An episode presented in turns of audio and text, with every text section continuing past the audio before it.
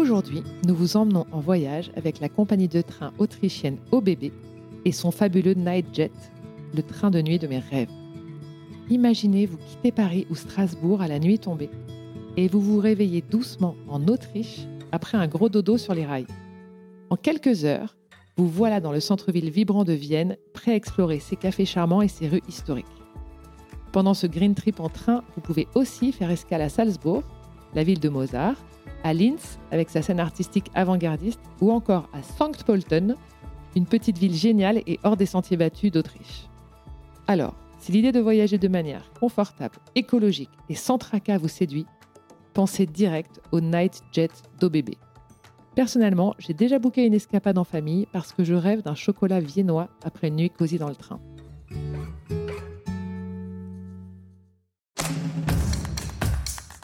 Dans cet épisode bonus, Marine Barnerias nous partage les meilleures raisons de se lancer dans une aventure en solo. Elle nous donne aussi ses meilleurs conseils pour s'y préparer au mieux.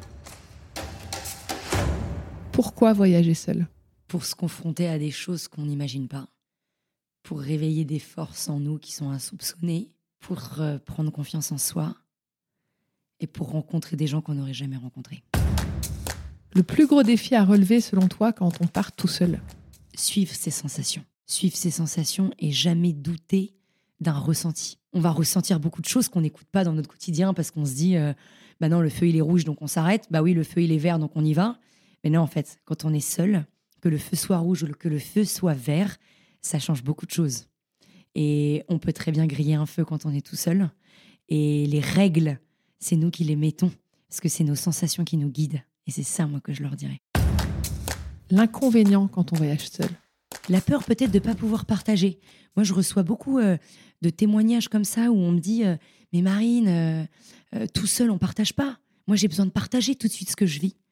Mais en fait, le partage, il est encore plus profond quand il est infusé que quand il est instantané. Les choses auxquelles il faut faire attention quand on est seul sur la route. Truc un peu cliché parce que voilà, euh, dans un monde où on dit euh, les femmes ont peut-être plus peur de partir que les hommes. Bon, ok, c'est vrai, mais moi j'ai pas envie de dire que c'est vrai parce que ça me saoule rien qu'à l'idée de dire que c'est vrai, parce que c'est pas vrai quoi.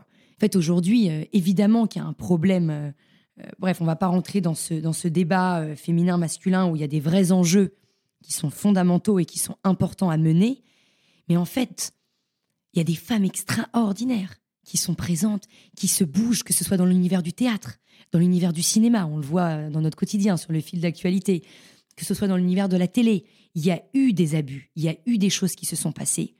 Mais la femme, elle est d'une puissance. Moi, je l'admire tellement, ou parfois je me dis, oh, ça serait compliqué aujourd'hui d'être un homme euh, en 2024. Je pense qu'il y a peut-être plus d'hommes qui sont angoissés de partir que de femmes qui sont angoissées de s'émanciper. J'ai envie de dire à toutes ces femmes qui ont cette petite voix de ne pas avoir peur.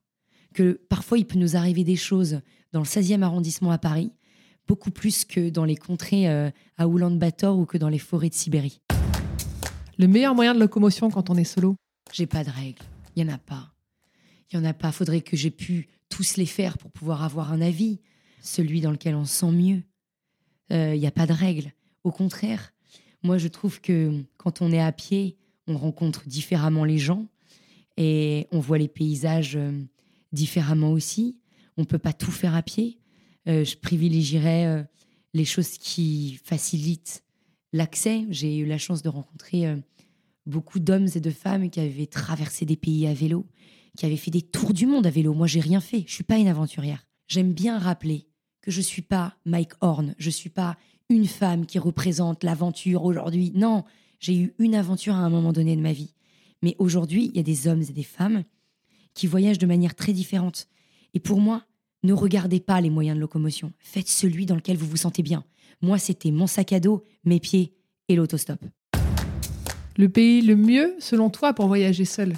J'espère que personne ne répond à cette question. Vraiment, il faut pas répondre à cette question. j'ai pas écouté, j'ai pas écouté les réponses des gens, mais l'enfer, ils vont dire l'Europe par sécurité, ils vont sortir un pays au Moyen-Orient le moins. Mais c'est pas vrai. Souviens-toi, avant qu'il se passe les choses en Iran, c'était un pays où on disait mais il faut surtout pas aller là-bas, c'est dangereux, nanana, nanana. Mais c'est les médias qui font la presse des pays. Et les médias, ils ont parfois super tort, et je te le dis parce que j'y travaille. Et donc, non, il faut pas écouter tout, je dis bien tout, ce qu'on dit. Il, y a, il faut faire le tri. Mais il faut pas écouter tout ce qu'on dit. Il y a des pays incroyables. Peut-être, oui, je te recommande pas, là, maintenant, d'aller en Israël. OK. Mais il y a un monde entre aller en Israël ou aller dans tes pays où tu as entendu le pote du pote, du frère, de l'ancien journaliste qui était pigiste chez je sais pas quoi, qui te dit que le pays il est dangereux. Je pense qu'il faut vraiment. Je mets un bémol parce que au moment où j'ai choisi mes pays, on m'a beaucoup mis en garde sur la Birmanie. On m'a beaucoup mis en garde sur certaines régions de la Mongolie. Et en fait, tu passes à côté de beaucoup de choses. Et on m'a mis en garde sur beaucoup de pays où aujourd'hui, je crois, mais je suis peut-être le mauvais exemple, où quand on me dit qu'il faut pas y aller, c'est le pays qui me donne le plus envie. Ta plus grande peur en solo? Je pense que c'est euh, c'est peut-être de mourir. En fait, je sais pas. En fait, je te dis ça, mais je le pense pas. Parce que je pense que parfois, j'ai plus peur de mourir euh, euh, dans mon bureau dans le 9e quand je sens que je suis loin justement de, de la solitude. Je pense que quand je suis en solitaire, je me suis jamais autant sentie vivante. Qu'est-ce que j'embarque quand je voyage seule? L'essentiel. C'est quoi ton essentiel? Un sac à dos, un duvet, une carte bleue et un passeport. Et on dort où quand on voyage seul Ça dépend où. N'importe où? Je pense qu'il y, a une- il y a une faculté déjà euh, d'accueil de l'être humain qui est incroyable. On n'arrête pas de parler de, de gens qui sont autocentrés. euh, on met en avant beaucoup euh, cet esprit très euh, individuel. euh, mais moi, j'ai jamais rencontré autant de générosité en voyageant. L'homme est profondément généreux quand on est. Est-ce qu'on est égoïste? Non, on le devient. C'est la vie qui nous fait devenir un peu des cons. Mais à la base, à la base, l'essence même de l'homme, c'est quoi? C'est la bienveillance. C'est l'écoute. C'est l'observation. C'est ce qui se passe quand as un enfant, il apprend à marcher. Et ben en fait, je trouve que le voyage, il réveille ça. Il réveille l'humanité des gens qu'on rencontre. Le livre à embarquer avec moi lors d'un voyage solo. Oh, ça dépend des goûts, encore une fois. C'est tellement singulier. Moi, j'avais embarqué L'Alchimiste de Paolo Coelho, parce que je suis pas une grande lectrice.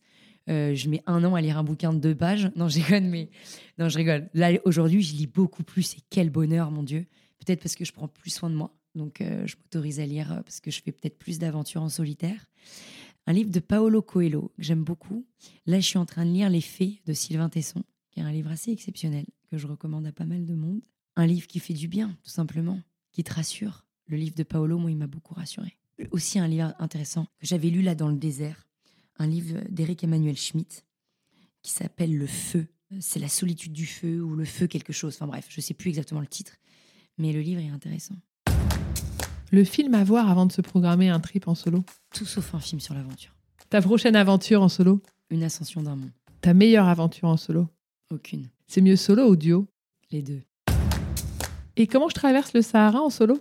Avec un amour des imprévus et une volonté de rencontrer la différence.